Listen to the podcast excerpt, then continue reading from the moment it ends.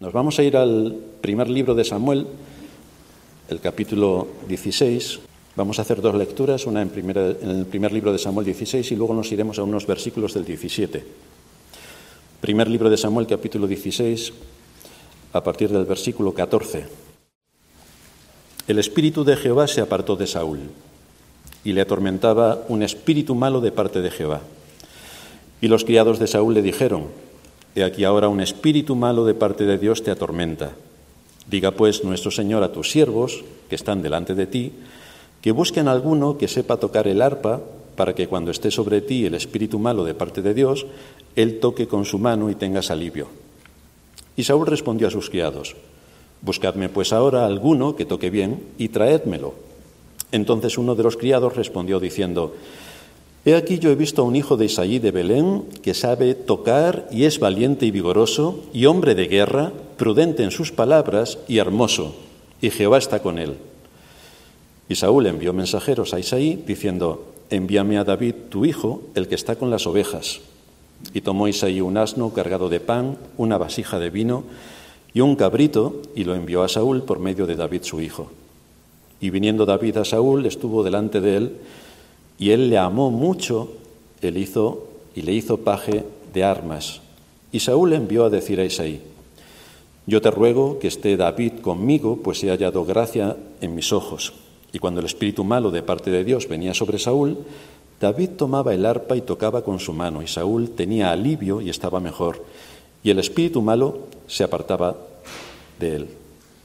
Y ahora nos vamos al capítulo 17 y vamos a leer los versículos del 31 al 37. Primer libro de Samuel 17, del 31 al 37. Nos dice la escritura. Fueron oídas las palabras que David había dicho. Ahora estamos ya en el contexto de una batalla contra Goliat. Está el ejército de Israel preparado para hacer frente. Y David fue a llevar los presentes que antes habíamos visto al entorno del ejército para hacer también, atender también al rey.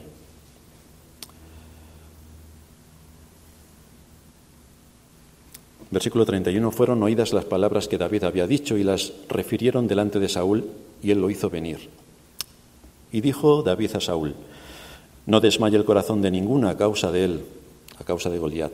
Tu siervo irá y peleará contra este filisteo. Dijo Saúl a David, no podrás tú ir contra aquel filisteo para pelear con él, porque tú eres muchacho y él un hombre de guerra desde su juventud. David respondió a Saúl, Tu siervo era pastor de las ovejas de su padre, y cuando venía un león o un oso y tomaba algún cordero de la manada, salía yo tras él y lo hería y lo libraba de su boca. Y si se levantaba contra mí, yo le echaba mano de la quijada y lo hería y lo mataba. Fuese león, fuese oso, tu siervo lo mataba y este filisteo incircunciso será como uno de ellos, porque ha provocado al ejército del Dios viviente. Añadió David, Jehová que me ha librado de las garras del león y de las garras del oso, él también me librará de la mano de este filisteo.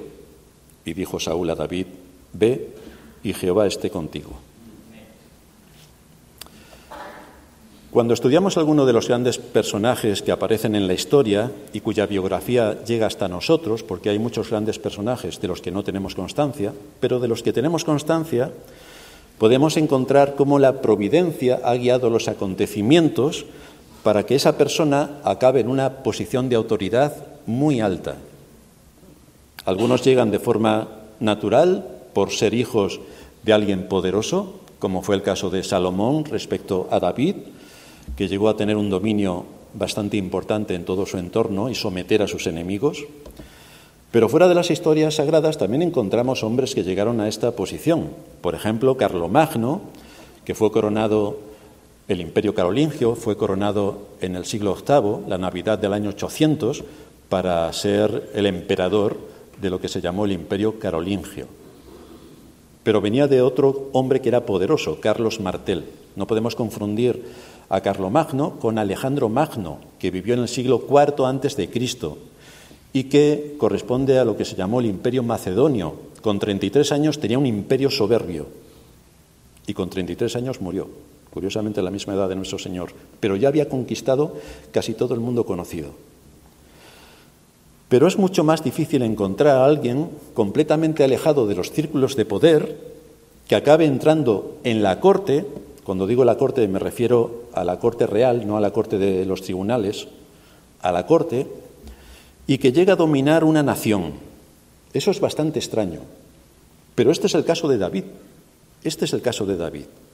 Así que nos estaremos ocupando para ver cómo la providencia guió absolutamente todo en la vida de David para posicionarle en la corte, que tuviese dominio de todo lo que estaba ocurriendo en la corte y luego todo lo que esto supuso para él como rey de Israel, porque no entró de casualidad.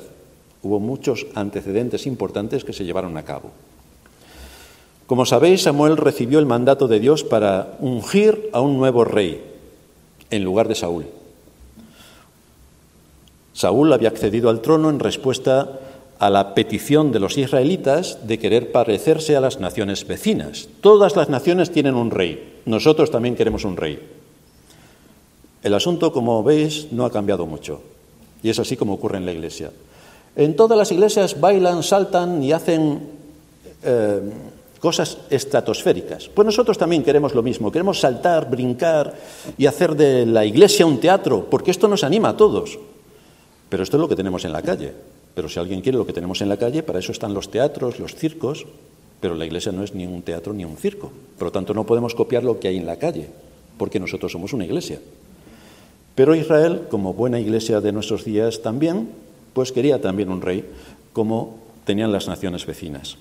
En el caso que nos ocupa, ¿cuál es el movimiento que hará la providencia para que un niño casi adolescente que vivía lejos de la corte y lejos de los ámbitos de poder, se acabara introduciendo directamente en la Casa Real y que desde ahí pudiera ir conociendo todos los resortes del Estado para llegar a estar formado como rey futuro que sería de la nación de Israel. ¿Qué es todo lo que ocurriría en la vida de este joven? Pues vamos a ver el desarrollo de este suceso en cuatro puntos. El primero, el Dios de la providencia. El segundo, entrando en la corte. El tercero, ejerciendo las capacidades. Y el cuarto, asumiendo las responsabilidades. Así que vamos a ver el primero, el Dios de la providencia. Nos encontramos con un hecho notable, y es que en la providencia de Dios se nos dice, cuando empezamos a leer el texto del primer libro de Samuel 16-14, que el espíritu de Jehová se apartó de Saúl y le atormentaba un espíritu malo de parte de Jehová. Así que aquí hay una intencionalidad por parte de Dios. La gente dice, pero Dios es bueno y todo lo que tiene que hacer es bueno. Pues en esto también Dios era bueno, también. Los siervos de Saúl veían cómo su rey era atormentado y tuvieron la ingeniosa idea de que la música aliviase esta disposición en la que estaba incluido su monarca, esta disposición mental que le atormentaba. Por tanto, decidieron traer a la corte a alguien que tocase el arpa, ningún otro instrumento, el arpa, precisamente el arpa. Esto que ocurrió de forma natural ya había sido provocado por la providencia, para abrir la puerta a un pastor jovencísimo de Belén, alejado por completo de los ámbitos de poder, a fin de que, como decía, pudiera entrar en la corte con ese ambiente que tiene que ver con el poder político y todas las intrigas que pueden llevarse a cabo desde el palacio, desde donde se domina la nación. De esta manera, tan natural, Dios estaba preparando el camino para el futuro rey de Israel. Bíblicamente hablando, como nos dice nuestra confesión, la providencia habla del plan predeterminado de Dios llevado a cabo por Él en el tiempo y en la historia.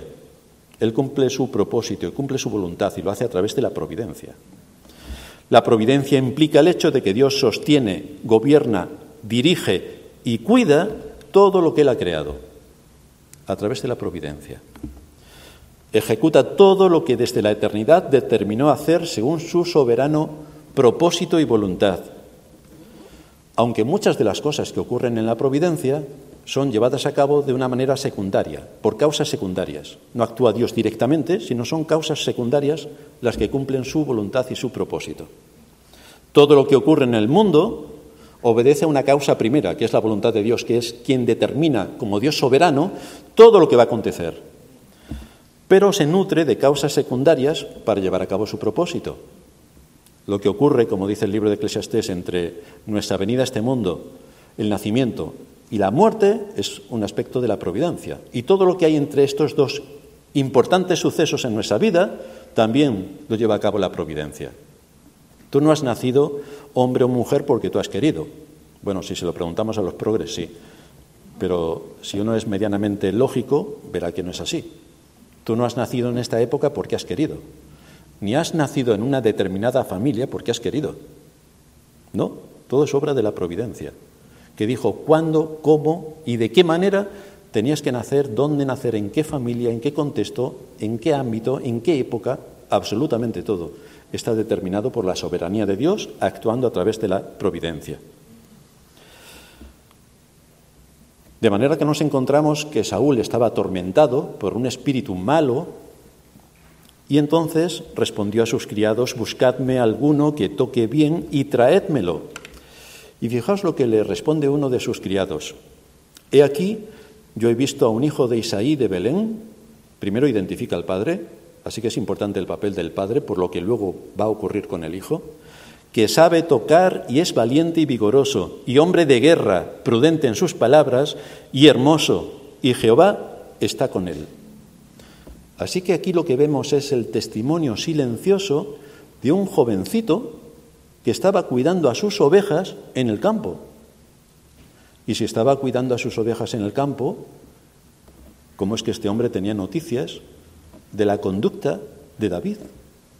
¿Qué es lo que estaba pasando en David? ¿Cuál era la, expresión silenciosa de su testimonio?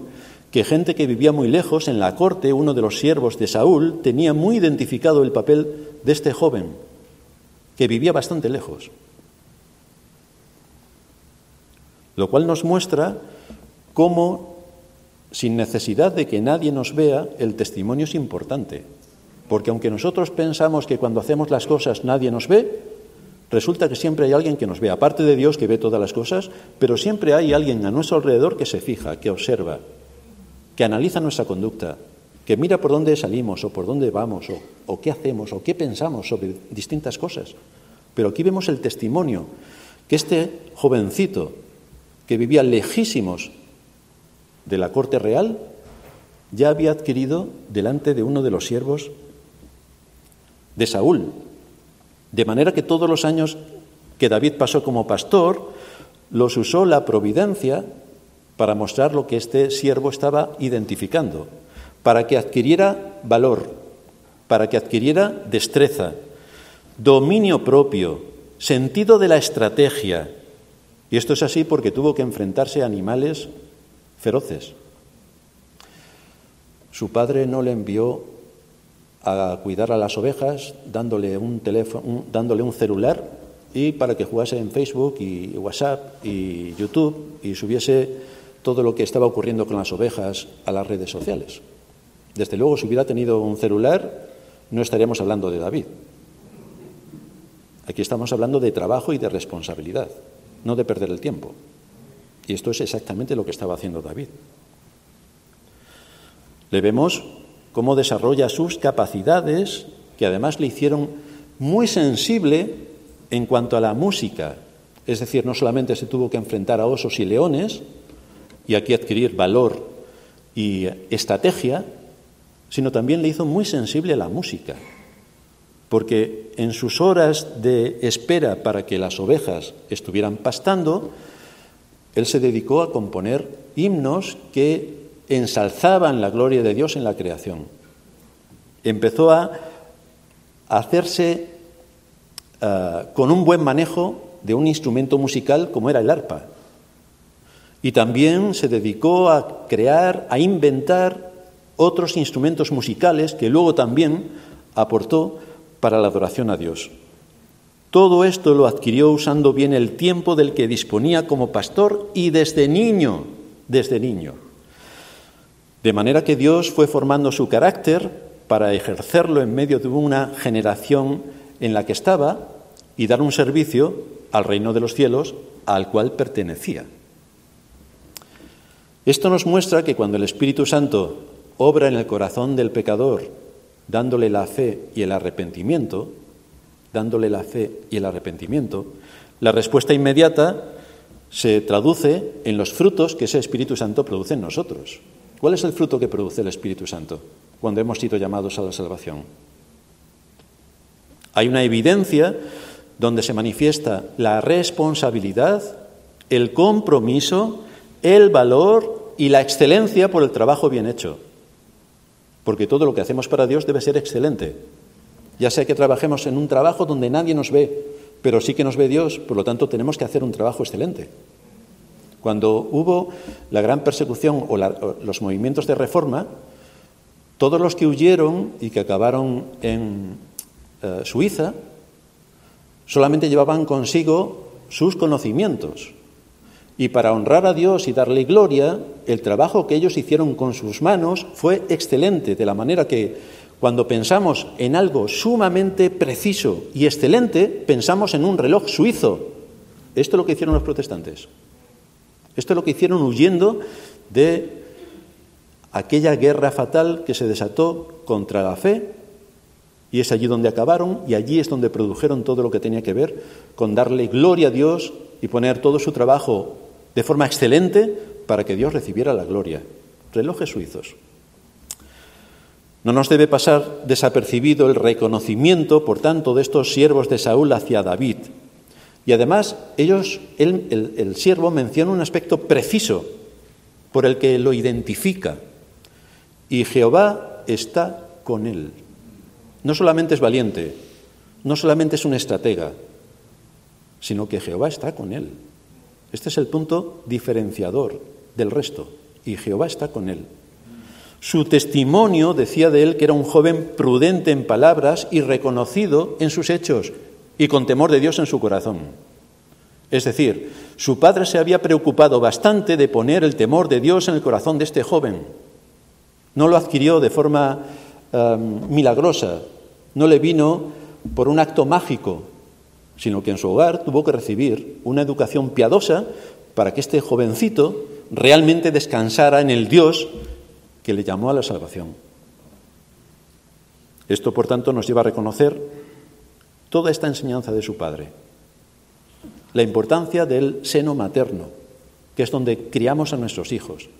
Cómo implantar el temor de Dios en sus corazones. Cómo conectar todo lo que ocurre en la vida que nos rodea con el temor a Dios. Cómo enseñarles acerca de la obra de Dios. Y cómo traer la palabra de Dios en todos los ámbitos de la vida donde se desarrolla nuestra actividad. Nos dice nuestro Señor en Mateo 5, 16, así alumbre vuestra luz delante de los hombres para que vean vuestras buenas obras y glorifiquen a vuestro Padre que está en los cielos. Y esto en David ocurrió. Esto en David ocurrió.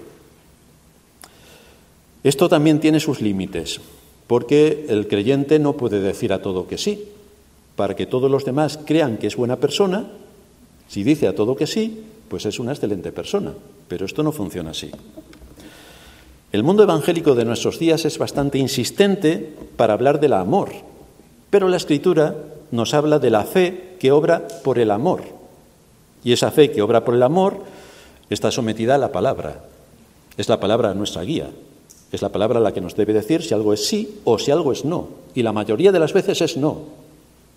Aunque por la tendencia de nuestro propio pecado y por la presión social acabamos diciendo que sí, pero es no. No es el amor rosa tan atractivo por los evangélicos de nuestros días, sino es el amor por la ley. El amor por la ley. Muchos creyentes se excusan en el amor para admitir atentados contra los principios que emanan de la ley de Dios, con los que se excusan por sus malas conductas. Es como si por amor al oso o al león David hubiera permitido que devoraran a sus ovejas. ¿A vosotros qué os parece? David está sentado viendo a sus ovejas y un documental del tal Atemburu o algo así que se llama, de National Geographic, y entonces empieza a oír el relato, ahora se acerca el león y se zampa a la primera de las ovejas. Si miramos atentamente, y David está ahí sentado esperando a ver qué está ocurriendo. Pero no es así como David actuó. David tiene claro quién tiene que, a quién tiene que defender de qué. Entonces aquí el amor por el oso o el león no vale. Discierne y sabe quiénes están atacando a sus ovejas y por lo tanto tiene que defender a sus ovejas de estos otros animales. Digo esto porque siempre hay argumentos para hacer que lo malo sea visto como bueno y lo bueno como malo, como nos relata Isaías al principio de su libro, el capítulo 5, creo recordar. Incluso esto ocurre entre creyentes cuando pierden la perspectiva y el deber que tienen para mantener la unidad y la paz en su iglesia. Pero mantener la paz y la unidad en la iglesia es el único remedio para avanzar en el reino de Cristo en este mundo. ¿Cómo saber si se atenta contra estos principios de la unidad y la paz? ¿Cómo sabía David que tenía que guardar la unidad y la paz en su rebaño? Nos dice el libro de Isaías capítulo 8 versículo 20, a la ley y al testimonio, si no dijeren conforme a esto, es porque no les ha amanecido. A la ley y al testimonio, a la ley y al testimonio. Esta tarea de medir es bastante simple, que es lo que dice la ley. Si alguien atenta contra, lo que la ley de Dios establece, con todos los principios que se derivan de ella, como la lealtad, la fidelidad, el compromiso, y por otra parte atenta contra el testimonio que se debe dar a los propios y a los extraños para defender el reino de Cristo, entonces el camino que se ha tomado no es el bueno, porque se está jugando con la unidad y la paz de la Iglesia. Igual que David tenía que mantener la unidad de su rebaño y defender a su rebaño de cualquier cosa que inquietase la paz de sus ovejas. Así que como David es un pastor, asume su deber con fidelidad y asume su responsabilidad sobre todo lo que ha sido puesto en su mano. Siendo un joven, casi un niño, asume la responsabilidad de todo lo que su padre ha puesto en su mano. Esto le lleva a defender el rebaño de todos aquellos enemigos que atentan contra él. De manera que ahí aprende bastante, con bastante riesgo de su vida, aprende el valor. Muchos oramos, Señor, dame valor. Y pensamos que llega una varita mágica y ya tenemos valor. Pero no es así, no funciona así. Señor, dame paciencia. Y esperamos también la varita mágica que nos dé paciencia. Pero no funciona así. Que sometida a prueba vuestra paciencia, es decir, para tener paciencia va a haber una prueba bastante importante. Y entonces me voy a ejercitar y voy a aprender lo que es paciencia. ¿Cómo debía aprender David a tener valor? Pues enfrentándose a osos y leones. Y esto es también lo que cada creyente debe tener en cuenta, porque en vez de encubrir el error o mostrar amor hacia los que quieren atentar contra la unidad y la paz de la Iglesia, del rebaño, debe actuar como lo que es un siervo de Cristo, que debe defender con fidelidad y lealtad al rebaño al que pertenece y a la autoridad que Dios ha puesto sobre ese rebaño, que es su pastor. Eso es lo que se espera. Es curioso también que ni su padre se acordaba de él cuando Samuel llegó a su casa para ungir al futuro rey. Pasaron por allí los siete hermanos primeros. Samuel se quedó diciendo, ¿aquí qué ha pasado? Ah, sí, sí, todavía tengo otro, otro más que se me había olvidado. Imaginaos la cuenta que llevaba de los hijos, igual que nosotros. Y allí llegó David. El asunto, que también hay de fondo, es que su padre no lo consideraba apto para esa altísima posición. No lo consideraba apto. Sin embargo, a quien no reconocían ni en su casa, era reconocido desde fuera y a mucha distancia como un joven con valor y con el Espíritu de Dios en él. A mucha distancia era reconocido por estos valores. Esto es algo que no podemos pasar por alto, aunque existe el hecho de que la gente suele considerar mejor al que tiene lejos que al que tiene cerca, nosotros debemos prestar atención a estas cosas que nos enseña la Escritura. Es que debemos valorar a quien tenemos cerca. debemos valorar a quien tenemos cerca. En el contexto de la Iglesia, tristemente asistimos muchas veces a que los creyentes prestan más atención a los pastores que están a 10.000 kilómetros que al que tienen en su iglesia. ¿Sabéis por qué? Porque el que está a 10.000 kilómetros no les amonesta, ni les reprende, ni les exhorta, ni los mete en el cuarto hasta que les hace llorar. El que está a 10.000 kilómetros no lo hace. Pero el que está en tu iglesia sí. Pero es que eso necesitamos. Eso necesitamos, que los pastores que tenemos en nuestra iglesia sean fieles a nuestro corazón y a nuestra conciencia y que nos exhorten con la palabra. Eso es lo que necesitamos. Convencidos por los argumentos de sus siervos, Saúl entonces envió un mensaje a Isaí para que le enviase a su hijo pequeño, el pastor de ovejas. Lo que menos podía pensar Saúl, lo que menos podía pensar es que con este hecho estaba dándole acceso a su propio palacio al que sería el siguiente rey de Israel. Eso es lo que estaba ocurriendo. Todo lo cual nos muestra cómo la providencia está trabajando silenciosamente para que la voluntad soberana de Dios se cumpla de forma natural a través de estas causas secundarias. Dios llamó a Samuel, perdón, Dios llamó a David a través de Samuel, que fue quien le ungió, y esto se iba a llevar a cabo sí o sí. Fijaos de qué forma tan natural. Un espíritu atormenta a Saúl. Quiero a alguien que toque el arpa. Un niño que vive muy lejos y es traído por su testimonio a la corte. Se introduce en la corte. Entra en el palacio.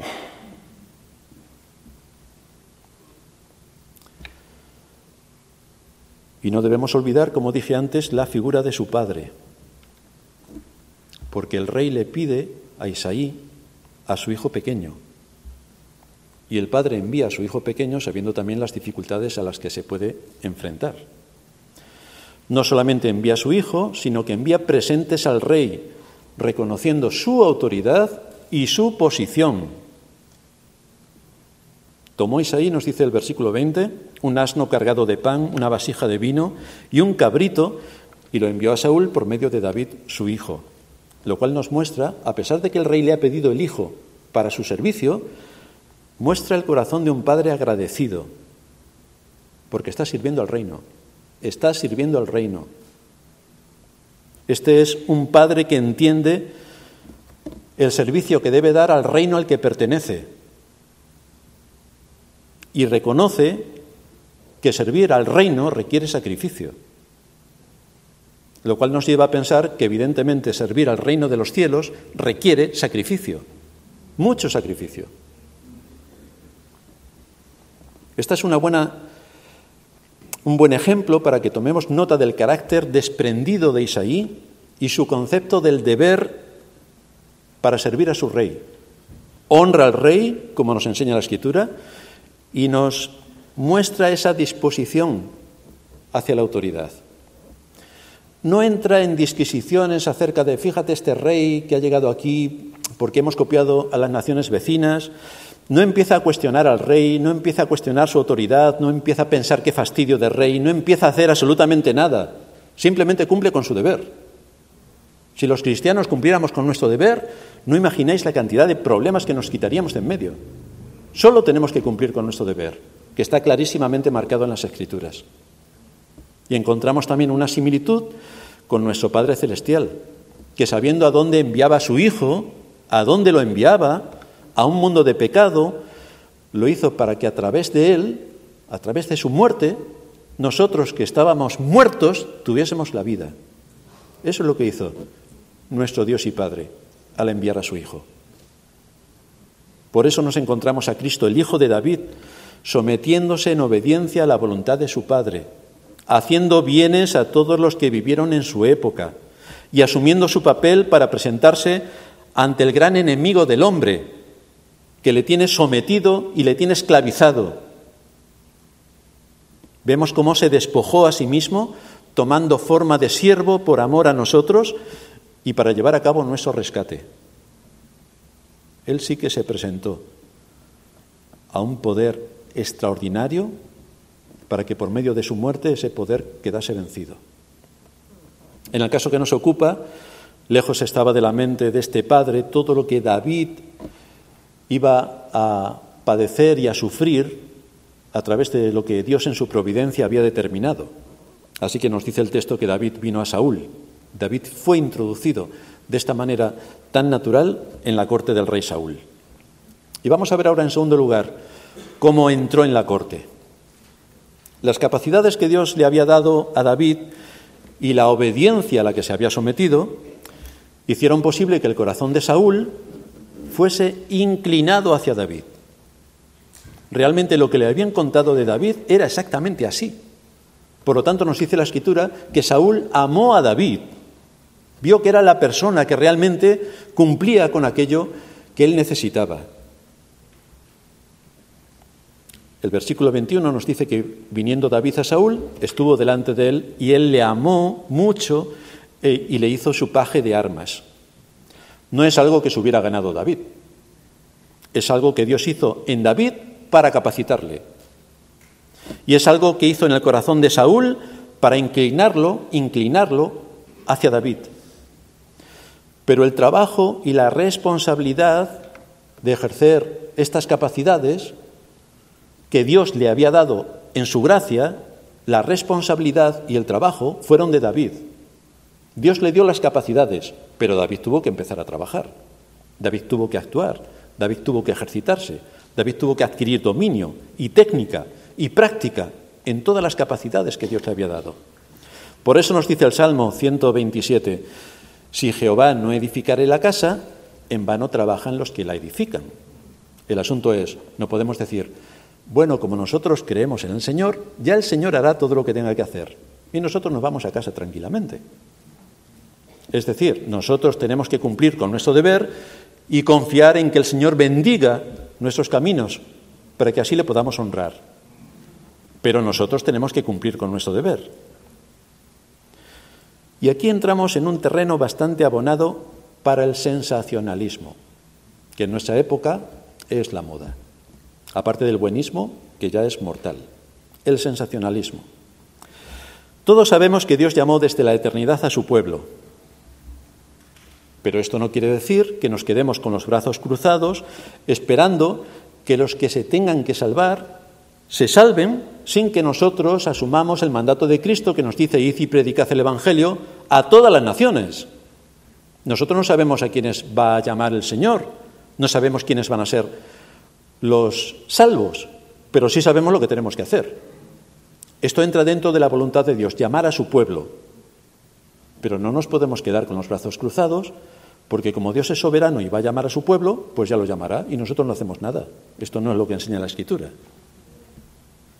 Todos sabemos que es Dios quien pone reyes y quita reyes, pero eso no debe impedirnos que tengamos que luchar cada uno de nosotros desde la sociedad civil para mostrar la corrupción de las instituciones políticas, y hacer todo, todo lo que lícitamente desde la sociedad civil se puede hacer contra los gobernantes corruptos o contra los centros de poder que quieren el dominio de la mente y la esclavitud social.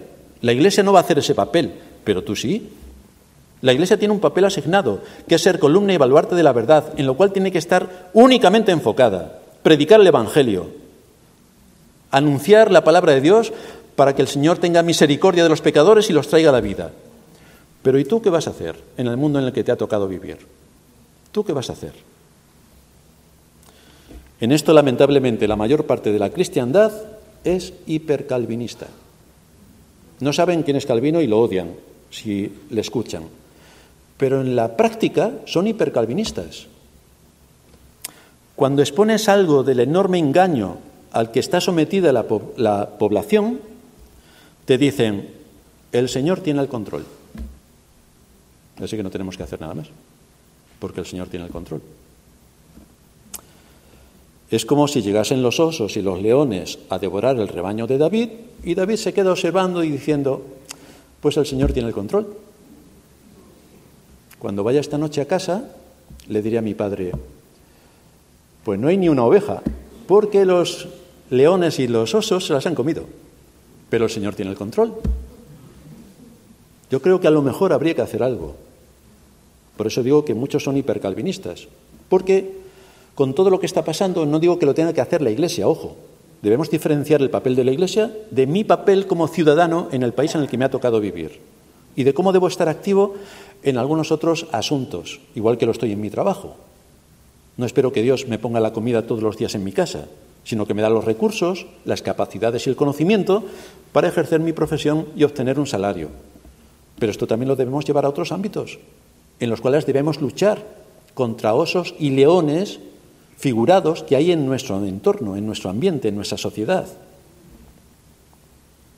Es un síntoma bastante decadente de nuestra época pensar que Dios tiene el control y no hay nada que hacer. Dios te ha puesto en un contexto y con unas capacidades para que luches por la vida, por la libertad y por la verdad. La Iglesia te capacita a que por medio de la predicación de la palabra y con la ayuda del Espíritu Santo puedas identificar al enemigo que tanto daño hace y que luches en este mundo de fieras en el que vivimos. Pero no podemos ser hipercalvinistas. Tenemos que ser consecuentes con nuestro deber en el contexto social y político donde nos ha tocado vivir, donde Dios nos ha puesto. Esto, repito, no es papel social de la Iglesia, pero sí es el tuyo como ciudadano de este país. Y esto es lo que ocurrió con David. Esto es lo que ocurrió con David. David no se quedó en su casa pensando, bueno, pues hay muchas cosas que hacer fuera, tanto con las ovejas como luego en el ejército, pero el Señor tiene el control y que el Señor haga lo que quiera. No, David asumió sus responsabilidades, asumió su deber y fue fiel en medio de todo este contexto. Lo cual nos lleva a nuestro tercer punto, ejerciendo las capacidades. Es por sus idas y venidas a la corte por lo que David se encuentra, sin quererlo, con uno de los episodios más populares de la historia bíblica, y es el que tiene que ver con Goliat. Esto desde los niños, cuando hemos sido pequeñitos en la escuela dominical, es una de las más recurrentes lecciones de historia que hemos aprendido. David y Goliat. Incluso el mundo en el que vivimos también conoce a David y Goliat. Bueno, conoce. Han oído hablar de David y Goliat, aunque no tienen ni idea de quién era David, suponen que mató a Goliat, pero tampoco tienen mucha idea de quién era Goliat, tampoco les importa. El asunto aquí es que David no fue a propósito para afrontar este suceso, no fue a propósito, no fue a pelear, sino que simplemente estaba cumpliendo con su deber de llevar suministros a sus hermanos que estaban en el frente de batalla y se encontró accidentalmente con esta situación, cuando iba con su cargamento, accidentalmente, lo que traducimos como providencialmente. Lamentablemente hay un concepto idílico sobre la vida de David, por el que la cristiandad asume que David pudo enfrentarse a Goliat por algún poder sobrenatural que le vino en ese momento y asumió también de forma casi directa el poder vencer a este terrible enemigo por un milagro que se operó en él, que de la noche a la mañana tuvo valor, tuvo estrategia, tuvo eh, fuerza y tuvo ánimo para el combate. Pero no es así, no es esto lo que nos narra la historia bíblica. Pero esta es la enseñanza que se imparte en muchas iglesias y además es completamente falsa crea una gran frustración porque uno puede ver en su propia experiencia que es incapaz de hacer bastantes cosas que sí que hicieron nuestros antepasados, sí que las hicieron. Y le atribuye a que no puede hacer estas cosas porque aquellos antepasados nuestros recibieron un poder milagroso por el que pudieron combatir, como en el caso de David, a Goliat. Fue algo milagroso, ocurrió en el momento. Tampoco se cae en la cuenta del esfuerzo, el sacrificio y el valor que le supuso llegar a este punto, que fue enorme. Y por lo tanto, ¿cómo vamos a invitar, perdón, cómo vamos a imitar a este tipo de personajes? Porque a fin de cuentas todo ocurrió de forma sobrenatural. Son como los superhéroes de los cuentos y de las películas de ficción, que son superhéroes porque sí. Entonces, estos superhéroes a nosotros, ¿cómo nos pueden alentar en la batalla?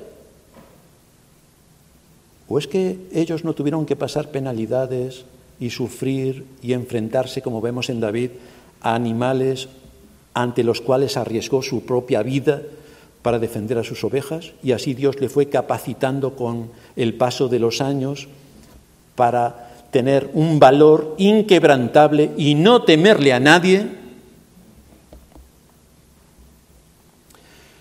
es una buena estrategia del enemigo para desarmar al pueblo de Dios, engañándole para que crea en fantasías de estos superhéroes y así llevarlos a la destrucción, quitarles el gozo, quitarles la paz y dejarles inútiles para el servicio en cuanto al reino de Cristo.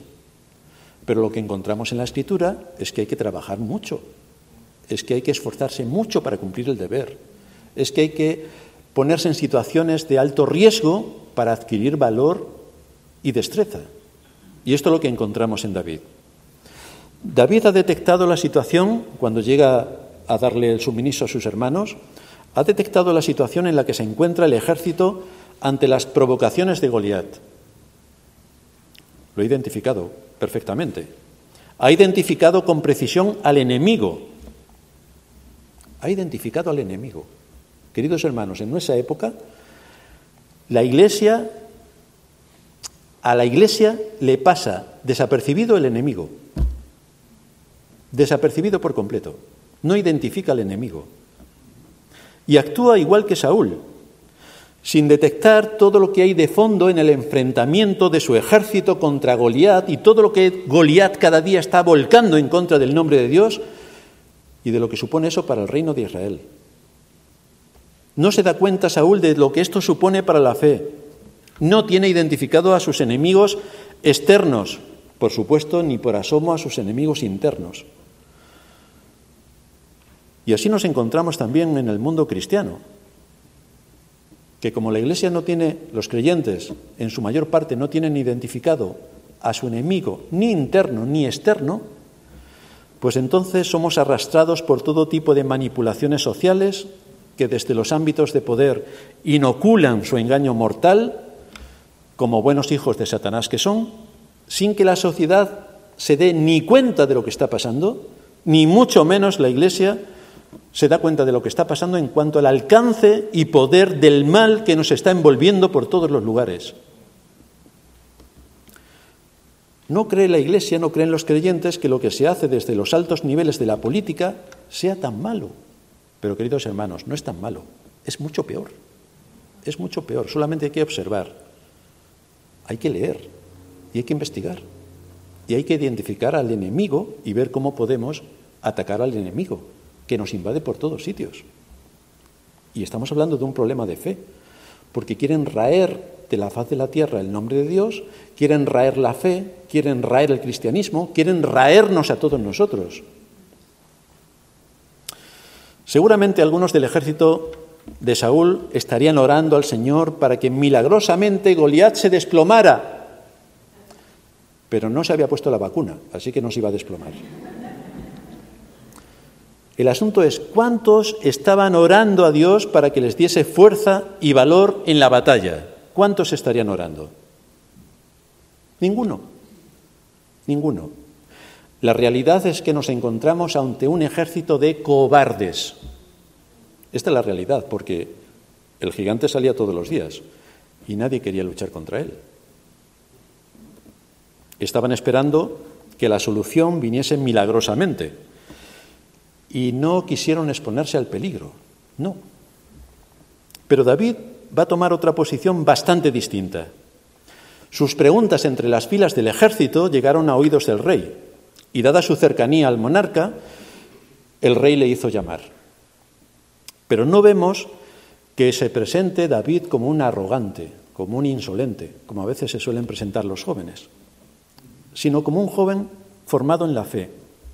Y ahí le habla David a Saúl y le dice, primer libro de Samuel capítulo 17, versículo 32, no desmaye el corazón de ninguno a causa de él, de Goliat.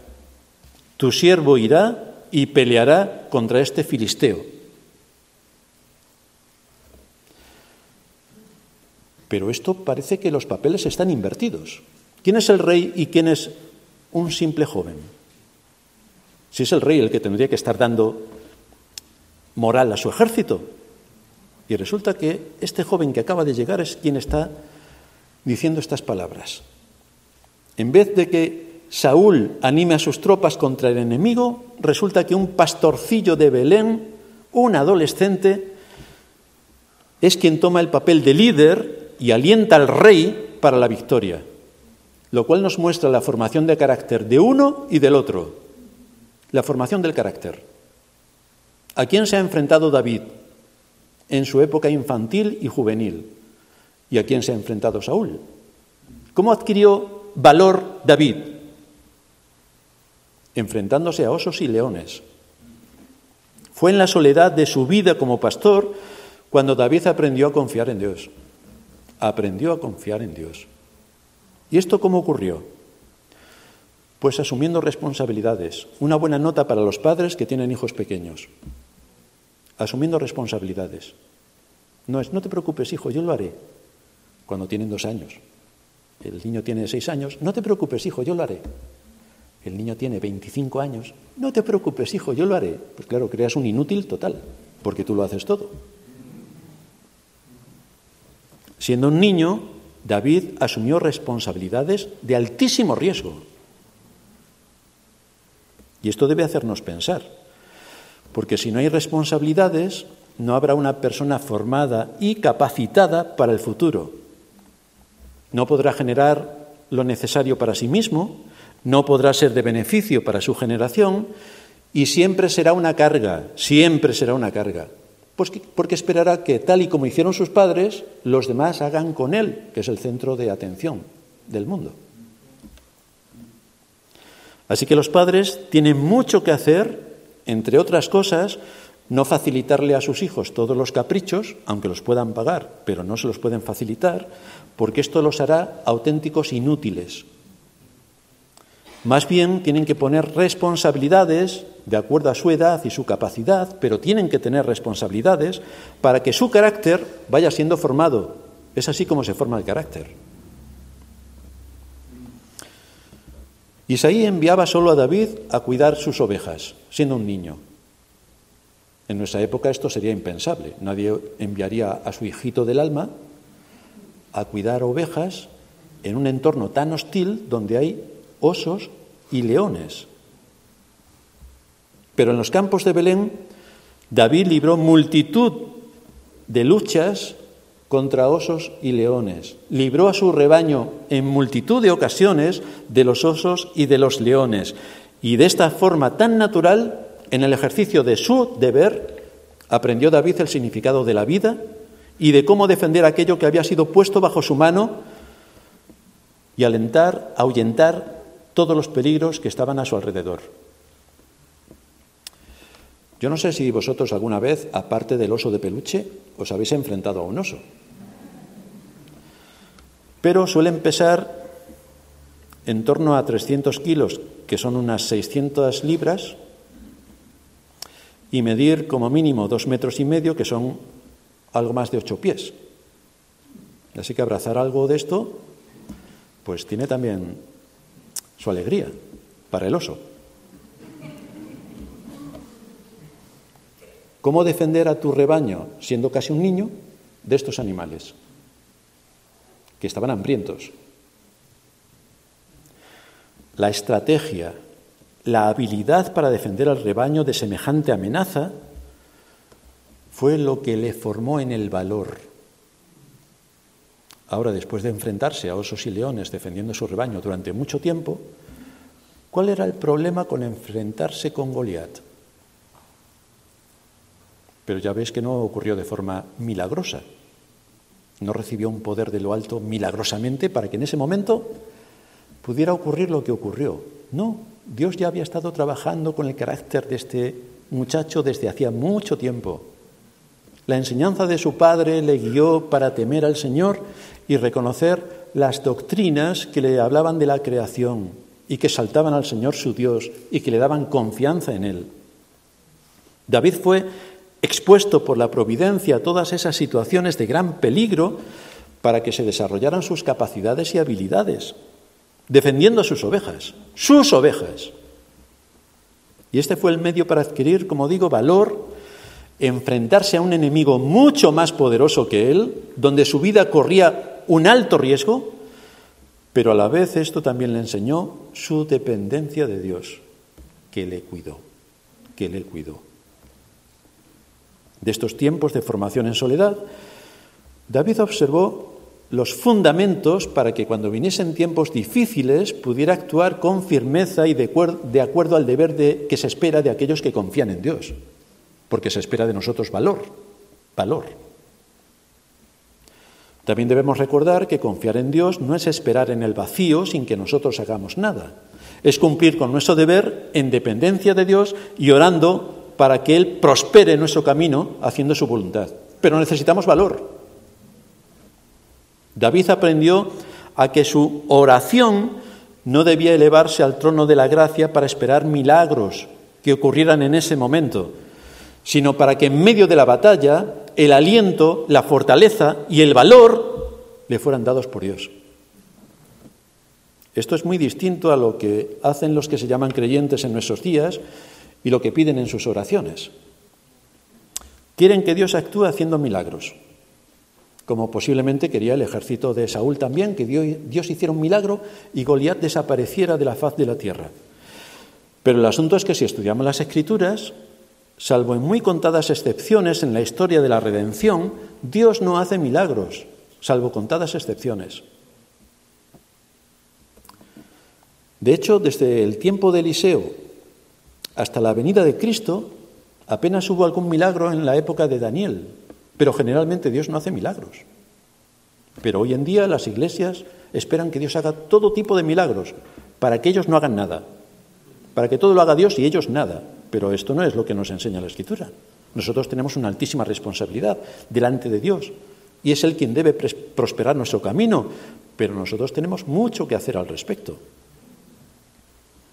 Observamos, por tanto, cómo la formación en su oficio de pastor ante los animales salvajes que acechaban su rebaño, le preparó para este gran combate al que tuvo que enfrentarse. Sus hermanos eran mucho mayores que él, pero ninguno había pasado por su experiencia.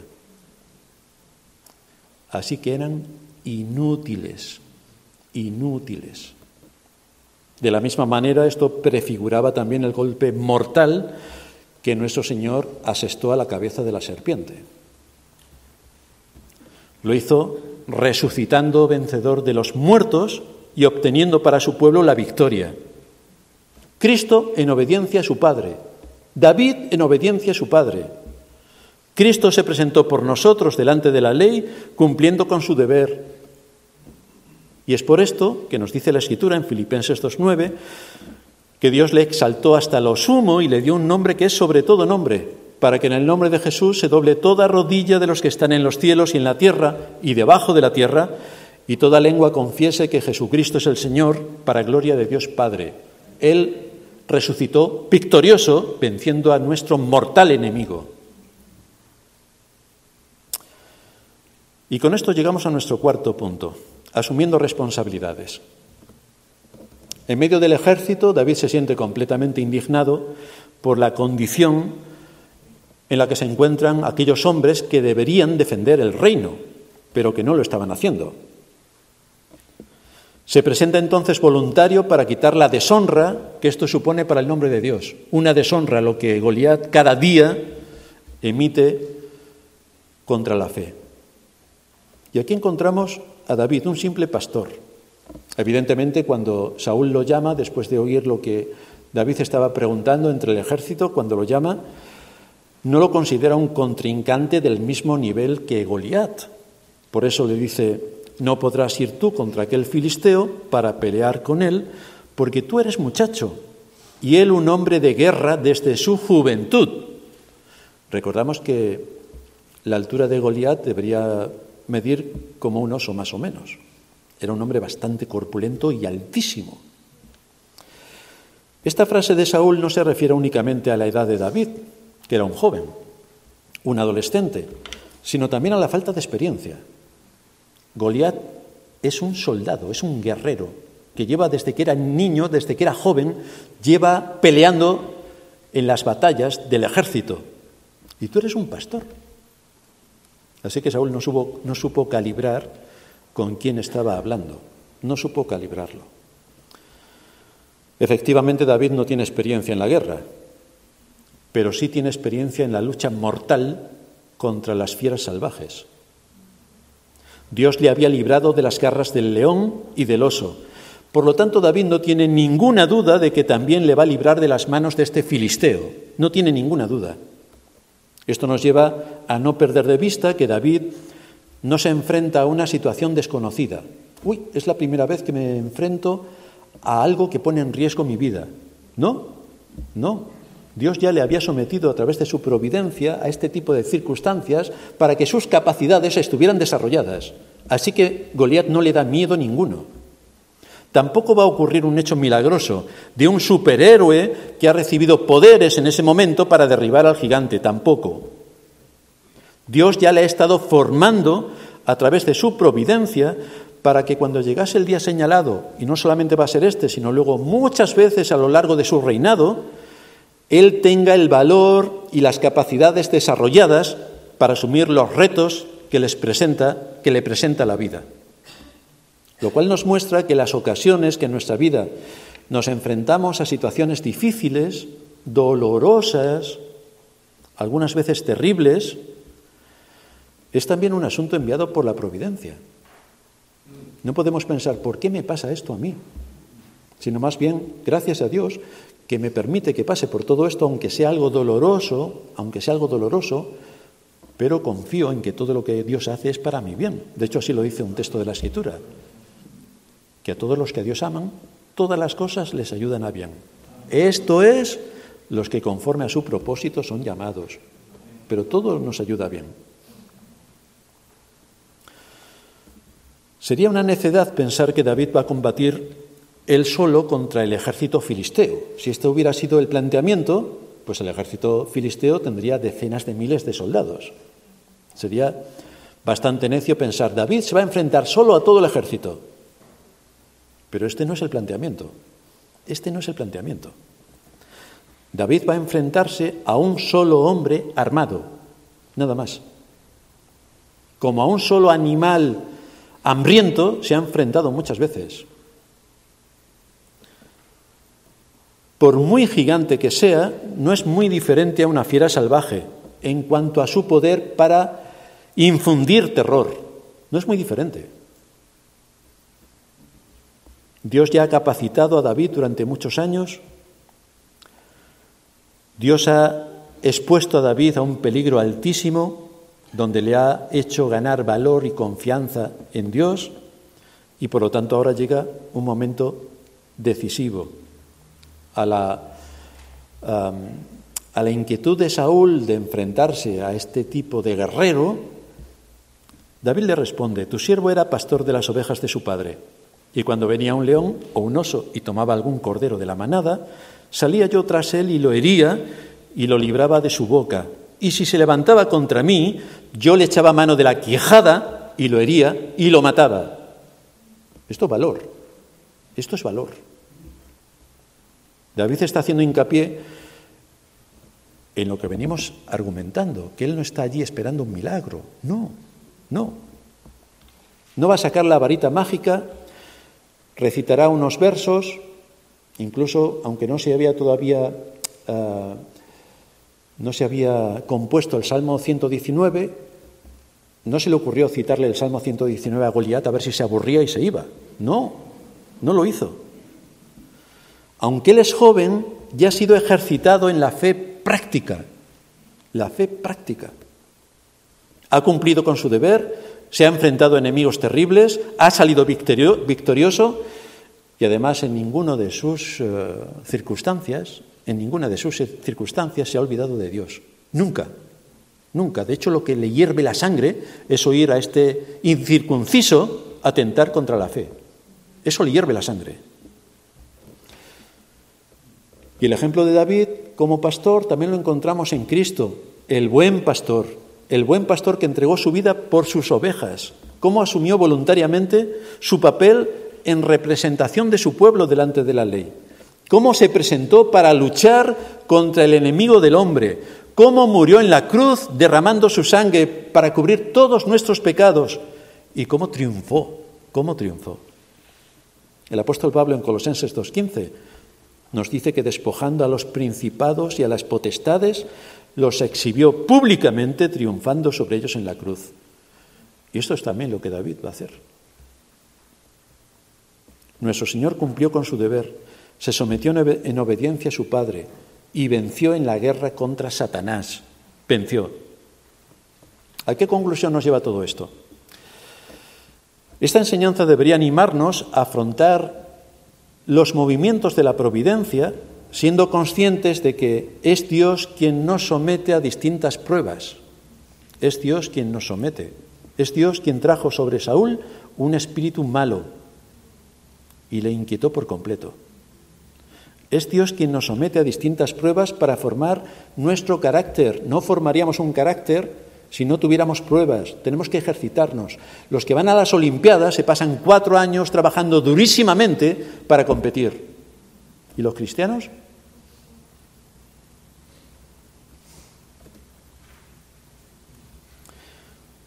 Es sometidos a las pruebas de la providencia como aprendemos a ser valientes en el camino del deber y a descansar en aquel que es nuestro Padre.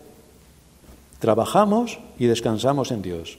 Buscamos su voluntad, pero trabajamos. Esto nos dará paz en medio de la adversidad, nos dará gozo en medio del sufrimiento, porque sabemos que todo está bajo las manos de Dios. Dios no va a desamparar a ninguno de sus hijos, a ninguno. Él confortará nuestra alma, nos dice el salmista, nos guiará por sendas de justicia por amor de su nombre. Él nos confortará, nos confortará. Pero esto requiere el uso cotidiano de los medios de gracia. Al igual que David tuvo que hacer cada día uso de los medios de gracia con los que Dios le capacitó para defender a su rebaño de los animales salvajes. El cumplir el deber es algo que a muchos les resulta una carga. No quieren cumplir con su deber. Pero la vida no funciona si cada uno no asume su deber lícito delante de Dios y delante de los hombres. La vida no funciona. Tenemos unos deberes que cumplir y estamos sometidos a esos deberes. ¿Cuál es el testimonio que damos si no cumplimos con el deber? ¿Qué testimonio tendríamos de David si él no hubiera cumplido con su deber? Pues de hecho no aparecería en las páginas de la Escritura, porque no podría haber vencido a Goliat. Imposible. Venció porque cumplió con su deber, muchos años antes de que esto se diera. David cumplió con su deber para con el reino de Israel, fue respetuoso con Saúl, a pesar de lo que Saúl no tenía claro todavía. David supo quién tenía la autoridad, David se sometió a aquel a quien servía, porque sirviendo a su rey terrenal, servía a su rey celestial. Así que se sometió a la autoridad. Y esto es importante que no lo perdamos de vista, porque cuando la Iglesia no tiene identificado a su enemigo externo, entonces ¿a, quién a qué se dedica? Si no sé a qué enemigo externo debo eh, atacar y del cual me debo defender, si no sé la importancia de la unidad y la paz en la Iglesia, si no sé defender a, mi Iglesia de los enemigos internos, externos, ¿a qué se dedica entonces la Iglesia? Pues atacar al pastor. Así que se olvida de sus enemigos reales, que fuera hay a millones y terribles, y se dedica a mirarse el ombligo y a destruirse a sí misma. Pero esto es increíble. Si necesitamos iglesias unidas, fuertes, donde haya unidad y paz, que tengan identificado a su enemigo que está ahí fuera, que se dedique la Iglesia a cumplir su papel, que es la de predicar el Evangelio hasta lo último de la tierra, que se dedique a formar a los hombres y a las mujeres para su servicio al reino de Cristo, empezando por su hogar, como nos citaba antes el pastor Cruz, y desde ahí ser de influencia a la sociedad en la que vivimos. Pero cuando la Iglesia empieza a perder de vista cuáles son, mejor dicho, cuando los creyentes empiezan a perder de vista cuál es su papel dentro de la Iglesia, y cómo desde la Iglesia deben trabajar para que los enemigos de fuera sean identificados y luchar contra ellos para que no penetren en nosotros y nos dañen, entonces pierden el rumbo por completo. Y entonces podría ser también como habría podido ocurrir en los entornos del ejército de Saúl, que, en fin, no podemos ganar a Goliat porque es que Saúl es un incompetente. Pero el asunto es que vosotros sois el ejército y sois los que tenéis que luchar contra Goliat, no el rey, vosotros que sois el ejército. Así que cuando perdemos de vista quién es nuestro enemigo, resulta que Satanás astutamente pone en la mente y en el corazón de muchos que el enemigo a batir es su pastor. Porque claro, su pastor es el que les dice, el que les exhorta, el que les amonesta, el que les señala, el que les corrige. Eh, todo persigue guiarles al arrepentimiento y a la vida eterna, pero no se ve así, se ve como un ataque. Entonces empezamos con la historia de... Es que esa es la opinión del pastor, pero si el pastor lo que hace es abrir las escrituras y exponerle a cada Dios del Señor, y cuando se sienta con nosotros nos amonesta con la palabra, no con su opinión, con la palabra. Pero cuando no se quiere escuchar la palabra, entonces resulta que el enemigo a abatir es el pastor. No es el enemigo que tenemos fuera, no, es el pastor. Esto no es lo que hizo David. David se sometió a la autoridad, supo quién era su rey, no entró en discusiones si el rey era más capaz, menos capaz, si venía de la tribu de Benjamín, cuando resulta que debería venir de la tribu de Judá. No entró en ninguna otra disquisición, sino cómo voy a servir al reino de mi país, cómo lo voy a servir, cómo voy a servir desde aquí a mi Dios, cómo lo voy a servir. Y cumplió con su deber, cumplió con su deber. ¿Y esto qué trajo? Una inmensa victoria para el pueblo de Israel, una gran victoria. Dice la escritura que el pueblo, Daniel, el pueblo que conoce a su Dios, se esforzará y actuará. Se esforzará y actuará. Hoy hemos sido convocados para reunirnos en este culto público de adoración con el propósito de honrar el nombre de Dios y de profundizar en nuestro conocimiento de Él y ver cómo mueve los hilos de la historia a través de su providencia, cómo capacita a hombres para defender su reino y cómo esta es una enseñanza que nos vale a nosotros también para saber qué es lo que tenemos que hacer en el mundo en el que vivimos. Y por otra parte también reconocer todo lo que en Cristo nos ha sido dado, como el gran pastor, el hijo de David, que vino a cumplir una misión imposible para el resto de los humanos, el salvar a su pueblo de sus pecados. Venimos aquí para ser formados e instruidos para la batalla, a la que cada día estamos expuestos. Una batalla que se libra por el dominio de las conciencias. Todos los medios de comunicación persiguen el dominio de las conciencias, manipulados desde el poder. Persiguen el dominio de las conciencias. Solo la escritura nos libra de esto. Pero hay que estudiar. Hay que exponerse a la predicación de la palabra. Hay que meditar en lo que cada día del Señor se expone desde el púlpito. Tenemos que meditar no solamente qué buena predicación hemos oído, ya se nos olvida hasta el próximo domingo. No. Durante la semana tenemos que meditar en lo que hemos escuchado, porque eso alimenta nuestro espíritu y nos da los recursos que necesitamos para la batalla. Por esta razón debemos prestar a toda la enseñanza que recibimos de nuestros pastores, que son los medios que Dios usa para capacitarnos con toda la estrategia que necesitamos para la batalla y quienes nos enseñan continuamente nuestra continua dependencia de Dios para que podamos defender al pueblo de Dios allí donde Dios en su providencia nos ha puesto. Grandes lecciones en la vida de David que nos sirven para nosotros, imitando también el ejemplo de Cristo, su valor, su entereza, su aplomo, su arrojo, para cumplir con su deber de acuerdo a lo que su padre le había eh, ordenado. Vamos a terminar en oración. Padre nuestro que estás en los cielos, te damos gracias por habernos expuesto a tu palabra y ver allí los medios que tú utilizas para capacitar a tu pueblo, para darnos todo lo que vamos a necesitar para cumplir con nuestro propósito en este mundo. Nos das una iglesia donde podemos unirnos con nuestros hermanos en la adoración pública, nos das un pastor que nos enseña, que nos guía, que nos dirige y nos das también el conocimiento por medio de tu palabra para saber identificar a nuestros enemigos y combatir con esos enemigos externos que tanto daño hacen a la conciencia y también con nuestros enemigos internos, los de nuestro corazón, que nos engañan continuamente para ir por donde no debemos. Así que suplicamos tu ayuda, tu guía y tu dirección para andar en el camino recto. En Cristo Jesús, nuestro Señor, te lo suplicamos. Amén.